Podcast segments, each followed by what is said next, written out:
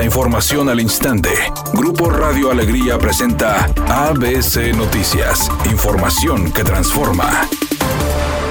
¿Qué tal? Muy buenas tardes. Esta es la información. En las últimas 24 horas, Nuevo León ha registrado 35 nuevos casos de COVID-19, lo que mantiene la incidencia de casos por debajo de los 100 diarios. En el Nuevo León Informa, a cargo de Alma Rosa Marroquín, secretaria de Salud, detalló que en cuanto a las hospitalizaciones se contabilizaron 64, de los cuales dos necesitan ventilación mecánica.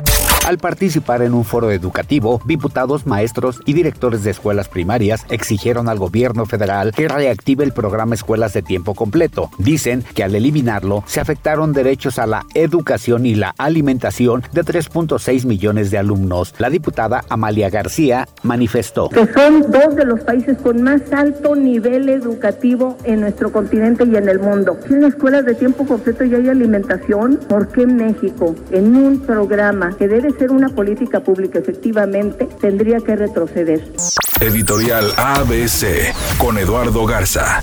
Policías de Monterrey peleándose entre ellos en plena vía pública. Fiscales que no dan pie con bola en las investigaciones. Funcionarios de primer nivel sin estudios académicos y con carreras truncas. No hay agua, pero los recibos por las nubes. Los trámites detenidos en desarrollo urbano por falta de conocimientos. Como decía Pompín Iglesias, qué bonita familia, qué bonita familia.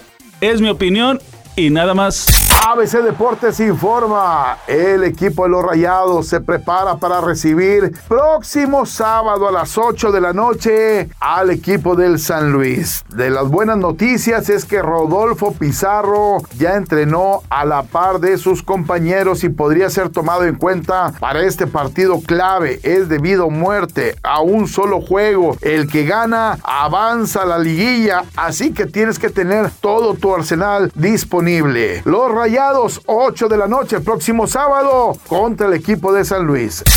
Anoche se realizó la Met Gala en Nueva York, donde las figuras del cine, la música y la televisión se concretaron luciendo muy peculiares atuendos. Pues justamente de eso se trata, de ir vestido de acuerdo a la temática del año, pero eso sí, alocándose y portando un atuendo que difícilmente se porte en el día a día.